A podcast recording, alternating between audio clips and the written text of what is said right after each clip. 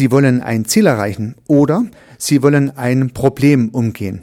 Sie wollen das allein machen oder Sie wollen es in Ihrem Team, in Ihrer Organisation, in Ihrem sozialen System machen. Oder Sie wollen Dritte beraten, dass diese ihre Ziele erreichen oder ihre Probleme kompensieren. In jedem Falle sollten Sie geeignete systemische Methoden einsetzen, um das gut hinzubekommen. Am besten solche Methoden, die Ihnen oder Ihrem Team oder Ihren Klienten helfen, Ihre eigenen Ressourcen zu nutzen, die Hilfe zur Selbsthilfe anleiten. Und eines dieser Modelle ist das Neunfelder-Modell. Und dieses möchte ich Ihnen heute vorstellen. Herzlich willkommen zum Podcast Systemisch Denken.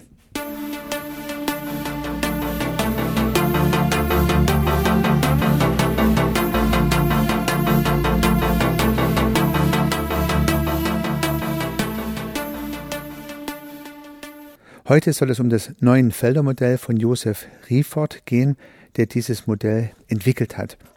Und die Motivation ist tatsächlich, ein Werkzeug anzubieten, was sowohl Einzelpersonen als auch Teams Hilfe zur Selbsthilfe anbietet und ermöglicht. Und Riefort hat herausgearbeitet, dass es verschiedene Faktoren gibt, die Menschen oder Organisationen dazu motivieren, tätig zu werden, in Aktion zu kommen, ins Handeln zu kommen. Und diese drei Faktoren, die sogenannten Kohärenzfaktoren, das ist die Verstehbarkeit, die Handhabbarkeit und die Sinnhaftigkeit von zum Beispiel Veränderungsprozessen. Und Veränderungsprozesse können uns ja persönlich betreffen oder halt auch Teile unserer Organisation, in der wir selbst involviert sind oder auch natürlich Organisationen, die wir gegebenenfalls beraten, je nachdem, mit welcher Rolle sie zuhören. Also nochmal diese Kohärenzfaktoren Verstehbarkeit. Das heißt, die Menschen, die ins Handeln kommen möchten oder ins Handeln kommen werden, die haben verstanden, um was es geht. Sie wissen sozusagen den Standpunkt, wo man ist und sie wissen auch, wo man hingeht. Die Handhabbarkeit als zweiter Kohärenzfaktor bezieht sich auf die Möglichkeiten, die man selber hat, die Situation auch in Angriff zu nehmen. Also fühle ich mich im wahrsten Sinne des Wortes ohnmächtig, etwas zu tun, dann ist die Kohärenz an dieser Stelle nicht so hoch, wie wenn ich mich in der Lage sehe, auch diesen Veränderungsprozess tatsächlich sinnvoll mitgestalten zu können. Und sinnvoll mitzugestalten ist der dritte Schwerpunkt, nämlich der Sinn. Menschen kommen dann ins Handeln, wenn sie der Sache einen Sinn geben, also die Sinnhaftigkeit einer Sache verstehen. Das ist auch ein dritter Faktor, der gegeben sein muss. Also nochmal zusammenfassend, müssen Menschen, einzelne Menschen oder Gruppen verstehen, um was es geht. Sie müssen Gestaltungsmöglichkeiten, Handhabbarkeiten, Handhabbarkeiten erkennen und sie müssen der Sache einen Sinn geben. Dann ist die Wahrscheinlichkeit größer, genau weiß man es ja nie im Systemischen, dann ist die Wahrscheinlichkeit größer, dass die Menschen ins Handeln kommen. Und nun hat ähm, Riefort in diesem Modell, in diesem neuen Feldermodell ja verschiedene Dimensionen beleuchtet. Und wichtige Dimensionen, die er hier herausgearbeitet hat, ist eine klare Darstellung des Problems, eine klare Verdeutlichung des Wunsches, also man könnte auch sagen des Status quo und des Ziels und der Ressourcen, die man auf diesem Weg hat. Also vielleicht in etwas bildhafterer Sprache, wo ist mein Standpunkt? Ja, stellen wir uns vor, wir sind in den Bergen wandern. Also ich weiß, wo ich stehe, unten im Tal und ich blicke hoch zum Bergesgipfel, da wo das Kreuz steht, da, da, möchte ich gern hin, das ist mein Wunsch. Und die Ressourcen, die ich habe, das sind nun meine Ausrüstungsgegenstände, mein Rucksack, meine Trinkflasche. Ja, bei diesem neuen Feldermodell geht es also um neun Felder und Riefort nennt das Ganze einen Reflexionsraum. Ja, besser wäre es in dem Fall vielleicht von einer Reflexionsfläche zu sprechen, weil ganz praktisch gesehen empfiehlt Riefort, diese Fläche auch tatsächlich zu markieren, also auf dem Fußboden aufzukleben mit verschiedenen Quadranten, die aneinandergereiht dann diese neuen Felder ergeben, wie ein Schachbrett, wie ein kleines Schachbrett mit neun Feldern. Und in diesen neuen Feldern gibt es nun zwei Achsen, die äh, horizontale, die X-Achse und die vertikale, die Y-Achse und die haben eine Beschriftung. In der X-Achse befindet sich die Zeit und zwar links die Vergangenheit, in der Mitte die Gegenwart und rechts die Zukunft. Also in der X-Achse dieser neuen Felder haben wir die Zeitachse bestehend aus der Vergangenheit, der Gegenwart, der Zukunft und in der Y-Achse, die dann sozusagen die die Vertikale dieses neuen Feldermodells repräsentiert. Da haben wir das Problem, die Ressource und den Wunsch, das Ziel. Problem, Ressource, Wunsch. Ja. Und so ergeben sich dann, wenn man diese zwei Achsen aneinander legt und die Felder entsprechend skizziert, ergeben sich neun kleine Quadranten in diesem großen Quadranten. Und es ist tatsächlich eine Möglichkeit, dieses neuen Feldermodell auf dem Fußboden aufzukleben mit Klebeband und sich dann auch in diese Felder hineinzubegeben, also vielleicht kurz zu beschriften an den, an den Achsen oder in den Feldern selbst und sich dann auch in diese Felder hineinzustellen und sich in diesen Feldern zu bewegen. Ich habe das tatsächlich auch schon mal so physisch erlebt und ich fand es ganz beeindruckend, sich sozusagen dann auch hinzustellen und damit zu arbeiten. Alternativ, wenn man es in einer sehr kleinen Gruppe macht oder für sich alleine, kann man es natürlich auch aufmalen oder sich auch gedanklich vorstellen, um diese neuen Felder als Gedankencheckliste durcharbeiten. Und genau das möchte ich jetzt mit Ihnen machen, da Sie es ja höchstwahrscheinlich jetzt nicht aufgemalt haben, als Gedankenmodell mal diese neuen Felder durchlaufen. Und nun ergeben sich ja durch die beiden Achsen die Quadranten äh, im Schnittpunkt und man beginnt im Problem, also in der untersten Zeile dieser Matrix und zwar in der mittleren Spalte in der Gegenwart. Dort handelt es sich also um die Darstellung des Problems in der Gegenwart. Und in diesem ersten Feld geht es darum, den Kontext zu klären. Und der Systemiker würde sagen, es geht um die Wirklichkeitskonstruktion oder vielleicht etwas besser, um das Transparentmachen der eigenen Wirklichkeitskonstruktion. Es geht ja nicht um das Problem an sich, weil das Problem ist ja nur in unserem Kopf drin sozusagen. Und hier geht es darum, mal dieses Problem ordentlich zu benennen und das ist für den Einzelnen vielleicht schon eine kleine Herausforderung. Aber wenn man ein Team hat, mehrere Leute, die davon betroffen sind, ist es natürlich komplexer, weil die Wahrscheinlichkeit sehr groß ist, dass alle Menschen des Teams eine etwas andere Wirklichkeitskonstruktion haben. Vielleicht sogar so weit, dass die einen sagen, da ist ein großes Problem, die anderen sagen, da ist ein mittleres Problem und der dritte sagt vielleicht, da ist gar kein Problem. Und sich hier mal zu einigen äh, auf ein gemeinsames Bild, auf einen gemeinsamen Kontext, darum geht es in diesem ersten Feld. Typische Fragestellungen könnten sein, um was geht es eigentlich bei diesem Problem? Wer ist zum Beispiel von diesem Problem betroffen? Und was ist für uns oder und für diese Menschen, die davon betroffen sind, eigentlich schwierig? Ja, das wären drei typische Fragen, die in diesem ersten Quadranten von diesen neun Quadranten gestellt werden können. Und wenn man sich dann über diesen Punkt ausgetauscht hat und ein einvernehmliches Bild oder ein weitestgehend einvernehmliches Bild für sich selbst oder für die Gruppe geschaffen hat, dann geht man einen Schritt nach links. Einen Schritt nach links, dort ist die Vergangenheit verortet und wir bleiben auf der Zeile des Problems. Also hier geht es um das Problem in der Vergangenheit und die Überschrift, das Ziel dieses Quadranten könnte lauten, was ist Ihr Anteil an diesem Problem? Was ist Ihr Anteil an diesem Problem? Und ihr kann jetzt Sie sein, Sie selbst oder natürlich auch das Team, die Organisation, mit der man diese Arbeit, dieses neuen Feldermodell bearbeitet. Was ist der Anteil dieser Gruppe zum Beispiel an diesem Problem? Ist es ein Problem, was man selbst verursacht hat oder ist es ein Problem, was von außen herangetragen wurde? Was ist also der Anteil? Und ja, ähm, die Frage ist zum Beispiel, seit wann gibt es eigentlich dieses Problem? Seit wann haben wir dieses Problem wahrgenommen? Es ist ja ein Unterschied. Vielleicht war das Problem ja schon viel länger da, aber man hat es erst spät wahrgenommen.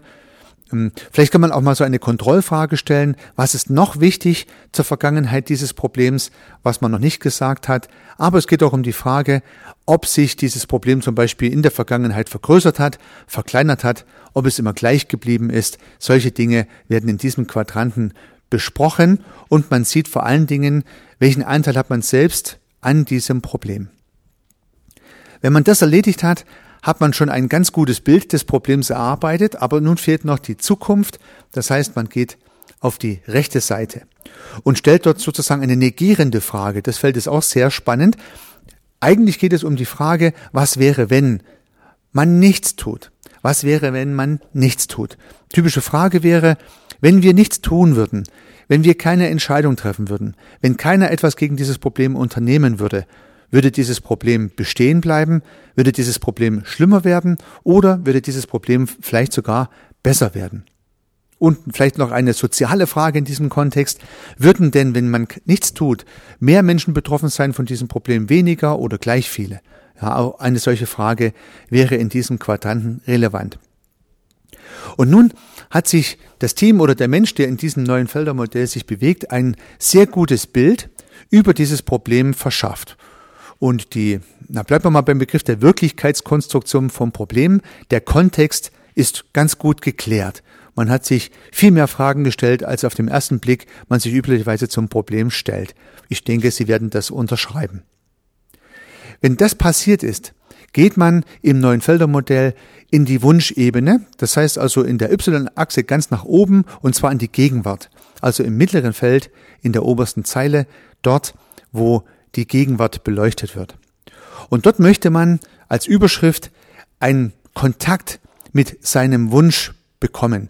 Ich würde es ein bisschen ähm, anders formulieren. Ich würde sagen, das Wunschbild soll dort gebildet werden. Man könnte es auch Vision sagen oder vielleicht auch die, die, äh, die Strategie, die man erreichen möchte, um dieses Problem zu lösen. Also das Wunschbild, wo man hin möchte. Bei unserem eingangs gewählten Beispiel wäre es der Gipfel, auf den man heute beispielsweise oder morgen hochsteigen möchte. Eine typische Frage wäre, was wünschen wir uns an Veränderung? Oder was wünschen Sie sich an Veränderung? Was müsste sich bei mir dazu verändern? Was müsste sich bei anderen dazu verändern? Ja. Welche Personen sind denn in diesem Wunschbild involviert? Wer ist mit dabei oder wer ist auch nicht mit dabei? Das heißt, eine Darstellung des Wunschbildes, wie es wäre, wenn es richtig wäre, das wäre das Feld 4. Wenn das erledigt ist, geht man in die Vergangenheit des Wunsches. Das ist vielleicht ein bisschen ein, ein, ein Denkspagat, würde ich fast sagen. Was heißt die Vergangenheit des Wunsches? Was soll das denn sein?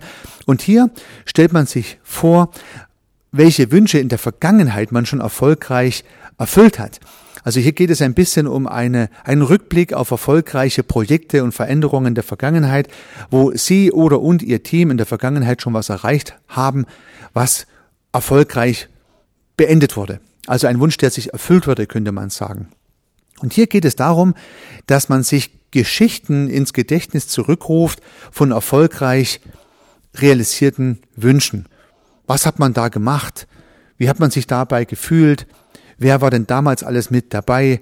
Wer hat denn damals auch äh, mitgewirkt an diesem, an diesem Wunscherfüllungsprozess? Ähm, wie hat sich das Ganze angefühlt, als der Wunsch erfüllt war? Ähm, und man möchte ein bisschen Energie tanken in diesem Feld, indem man sich vor Augen führt, dass man auch in der Vergangenheit doch schon den einen oder anderen Wunsch erfüllt hat oder um im eingangs genannten Beispiel zu bleiben, den einen oder anderen Clip, äh, Gipfel tatsächlich auch schon erklommen hat. Als nächstes geht man nach rechts in das Neuenfelder-Modell in der Zeile des Wunsches. Also man schaut sich den Wunsch in der Zukunft an.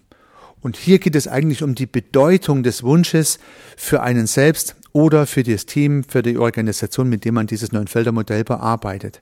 Die Bedeutung des Wunsches. Wie wichtig ist es denn für uns, dass dieser Wunsch in der Gegenwart erfüllt wird, dass wir in der Zukunft von den Ergebnissen profitieren können? Also so eine Was wäre wenn Frage. Was wäre denn, wenn wir den Wunsch realisieren? Was hätten wir dann in der Zukunft davon? Ja, was ist sozusagen äh, der Ausblick durch diesen erfüllten Wunsch in der Gegenwart. Es geht um das Spüren, was passieren würde, wenn der Wunsch erfüllt wird in der Zukunft. Ja, hier geht es eher um so eine eine Spüren-Dimension. Ja, wie fühlt sich das an, wenn man dann oben steht am Gipfelkreuz und nach unten ins Tal schaut? Was äh, haben wir denn eigentlich davon? Was, was in der Sache an sich haben wir dann erreicht? Ja? Wo kann man Haken dran machen im, im Sinne der erreichten Ziele, aber auch äh, für die Menschen, die mit dabei waren oder vielleicht auch für die Menschen, die nicht mit dabei waren. Solche Fragen ließen sich hier stellen an dieser Stelle. Damit ist das dritte Feld des Wunsches beleuchtet und man hat wiederum, ähnlich wie beim Problem, einen ganz guten Kontext zum Wunsch ja, abgeliefert. Das heißt, man hat den die, das Wunschszenario sehr gut beschrieben, hat ein gemeinsames Bild erarbeitet und durch die Reflexion in Gegenwart, Vergangenheit und Zukunft hat man ein gutes Gefühl, wie das Zielbild aussieht, welchen Gipfel man im Beispiel zu bleiben erklimmen möchte. Und nun geht man in die Ressourcen hinein und schaut auf das Material, was man dafür mitnehmen kann. Und da beginnt man tatsächlich in der Vergangenheit.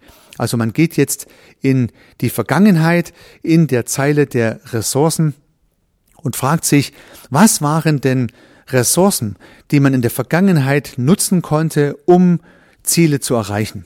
Dazu kann man sich vielleicht auch das in der Vergangenheit erreichte Ziel aus dem Quadranten links oben hernehmen. Also links oben haben wir uns ja überlegt, welche Ziele haben wir in der Vergangenheit erreicht. Und nun kann man sich die Frage stellen, mit welchen Ressourcen haben wir das dann erreicht. Und hier geht es auch wieder um die Ressourcen des Einzelnen oder und um die Ressourcen des Teams, die man aktiviert hat, um dieses Ziel zu erreichen. Was war das? Ja. Was haben die Beteiligten eingebracht in den Prozess? Was haben die verschiedenen Menschen eigentlich gemacht, dass es erfolgreich geworden ist? An, welchen Stellen waren sie eingesetzt? Welche Rollen haben sie übernommen? Mit welchen speziellen Fertigkeiten und Fähigkeiten haben sie unterstützt? Wer hat uns vielleicht noch geholfen, der heute gar nicht dabei ist? Und solche Fragen ließen sich hier beantworten.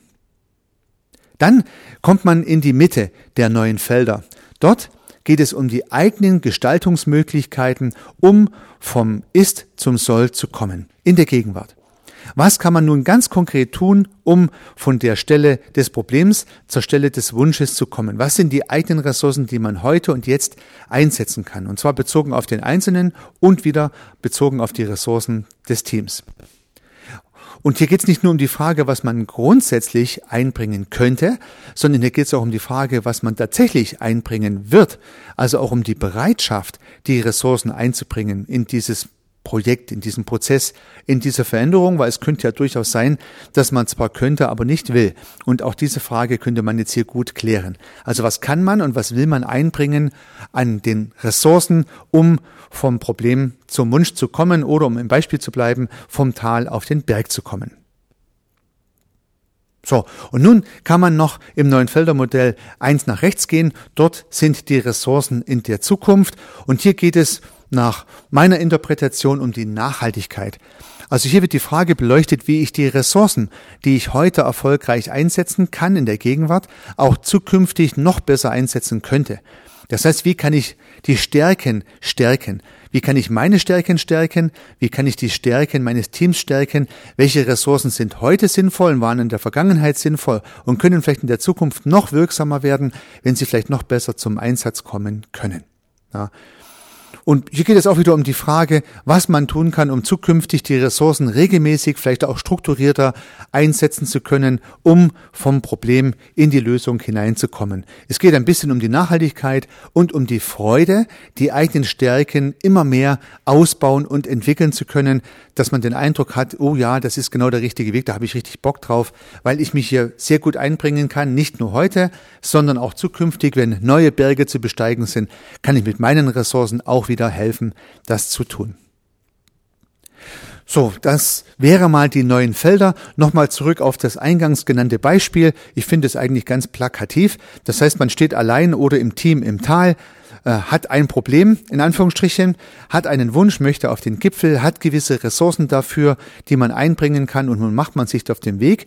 Man hat sich dazu in der Vergangenheit angeschaut, wie man früher schon Probleme mit guten Ressourcen gelöst hat, um alte Wünsche sich erfüllt zu haben, also die Vergangenheitskonstruktion.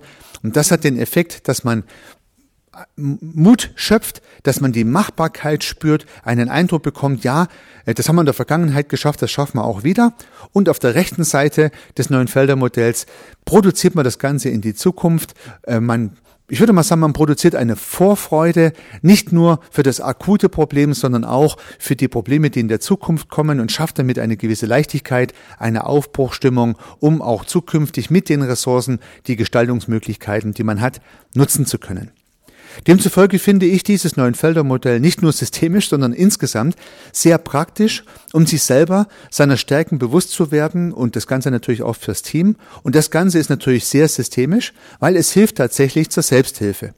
Niemand wird ja von außen sagen, welche Stärken und Ressourcen dieses Team hat, um Probleme zu lösen.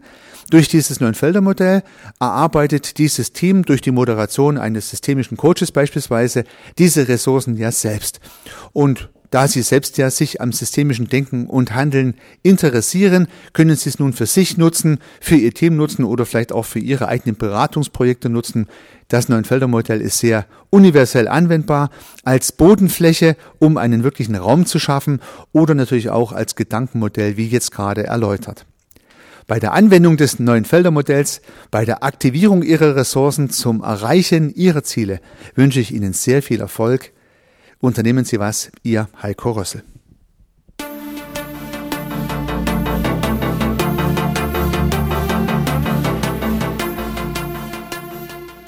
Regelmäßig kommen neue und spannende Themen rund um das systemische Denken und Handeln hinzu. Wenn Sie keine Episode verpassen möchten, dann können Sie den Podcast gern abonnieren. Ich würde mich sehr freuen. Nutzen Sie dafür den Abonnieren-Button in der Podcast-App Ihrer Wahl. Natürlich würde ich mich auch über eine Bewertung oder eine Rezension freuen. Alternativ und ergänzend zu dem, was Sie hier gehört haben, möchte ich Ihnen meinen Podcast Service Architekt empfehlen. In diesem Podcast geht es um die Anwendung systemischer Gedanken und Methoden für die Beratung von Dienstleistungen und Service-Providern. Vielleicht kann Ihnen auch dieser Podcast weiterhelfen. Sie finden ihn in den einschlägigen Plattformen, aber auch auf meiner Website unter www.servicearchitekt.com/podcast. Vielen Dank für Ihr Zuhören. Ich freue mich aufs nächste Mal, Ihr Heiko Rössel.